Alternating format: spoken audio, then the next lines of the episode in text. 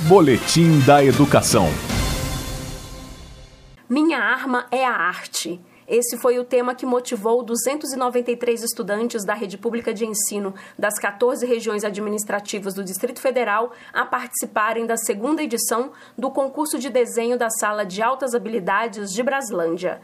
Dos trabalhos inscritos, os 12 melhores desenhos foram premiados e todos os inscritos receberam o certificado de participação. Em virtude da pandemia do novo coronavírus, alunos e professores não puderam estar juntinhos em sala de aula, mas interagiram por meio da arte e das mídias sociais. A professora de artes da Secretaria de Educação do Distrito Federal e também idealizadora do concurso, Luciane Osório, ressalta. Este concurso nada mais é do que uma ação pedagógica, como forma de levarmos o debate sobre questões críticas e relevantes na nossa sociedade. Este ano, o tema abordado foi Minha Arma é a Arte. Os estudantes puderam, de forma criativa, interpretar este tema, abordando temas importantes a serem discutidos em nossa sociedade. O racismo, a violência contra a mulher, a homofobia foram temas recorrentes entre os estudantes que participaram desta edição.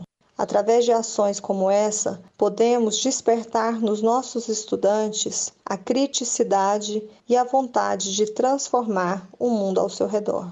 Com uma proposta crítica, a estudante do Centro Educacional Estela dos Querubins, Maria Eduarda Borges, de 16 anos, foi a vencedora na categoria Ensino Médio com o desenho A Luta contra a Alienação. Nesse desenho há várias pessoas com a cabeça bloqueada por uma nuvem e eles são os alienados. Mas entre eles tem um lutador e ele é o único que tem a cabeça aberta e não está sendo bloqueado por essa nuvem. E escolhi o tema alienação, pois é uma situação que estamos vivendo no momento e muitas pessoas alienadas na internet e TV acabam ficando sem personalidade. E para mim esse concurso foi importante porque manteve a minha cabeça trabalhando e saber que esse desenho foi o primeiro da categoria me mostrou que eu posso criar mais como esse.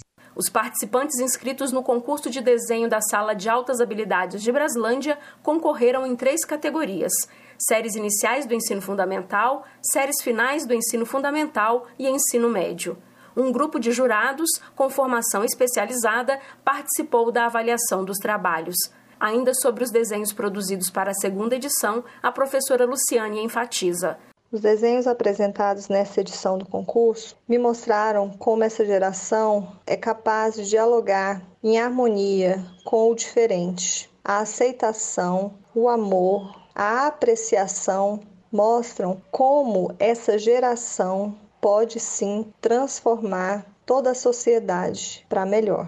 Os primeiros colocados nas três categorias do concurso receberam 250 reais.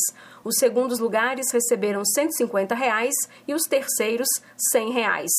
Todos também receberam certificados. Para a edição 2021, o concurso teve o patrocínio do Sindicato dos Professores do DF.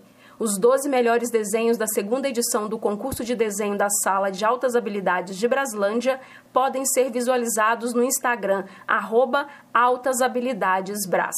E a relação dos vencedores de cada categoria está disponível no site www.educação.df.gov.br.